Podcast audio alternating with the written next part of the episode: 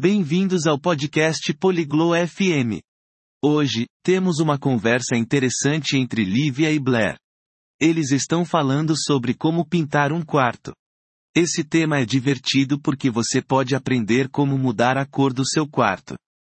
Agora, vamos ouvir a conversa deles. Hallo, Blair. Weißt du, wie man ein Zimmer streicht? Olá, Blair. Você sabe como pintar um quarto? Hallo, Livia. Nein, das weiß ich nicht. Kannst du es mir sagen? Oi, Livia. Não, eu não sei. Você pode me explicar? Ja, zuerst musst du die Farbe für die Farbe auswählen. Sim. Primeiro, você precisa escolher a cor da tinta. Okay. Ich wähle blau. Was kommt als nächstes? Ok, eu escolho azul. E agora? Als nächstes musst du die Farbe kaufen. Kaufe auch Pinsel und eine Rolle. Agora, você precisa comprar a tinta. Também compre pincéis e um rolo. Wie viel Farbe brauche ich? Quanta tinta eu preciso? Das hängt von der Größe des Zimmers ab. Für ein kleines Zimmer brauchst du eine Dose Farbe. Isso depende do tamanho do quarto. Para um quarto pequeno, você precisa de uma lata de tinta. Okay. Ich verstehe. Was kommt als nächstes? Entendi. E depois? Als nächstes musst du das Zimmer vorbereiten. Entferne alles von den Wänden. Decke auch den Boden mit Plastik ab. Depois, você precisa preparar o quarto. Remova tudo das paredes. Além disso, cubra o chão com plástico. Ich verstehe. Damit die Farbe den Boden oder die Möbel nicht ruiniert. Entendo.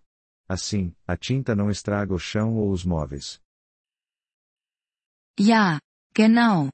Nach der Vorbereitung kannst du mit dem Streichen beginnen.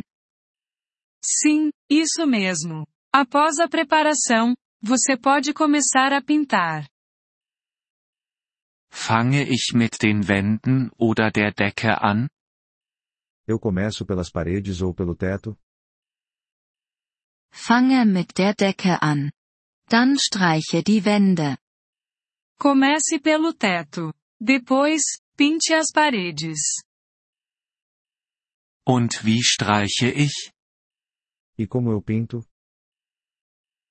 Verwende einen Pinsel für die Ecken. Verwende eine Rolle für die großen Flächen. Use um pincel para os cantos. Use um rolo para as áreas grandes. Okay. Ich habe es verstanden. Noch etwas?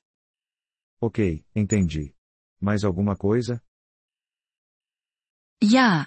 Lass die Farbe einen Tag trocknen. Dann kannst du alles wieder zurücklegen.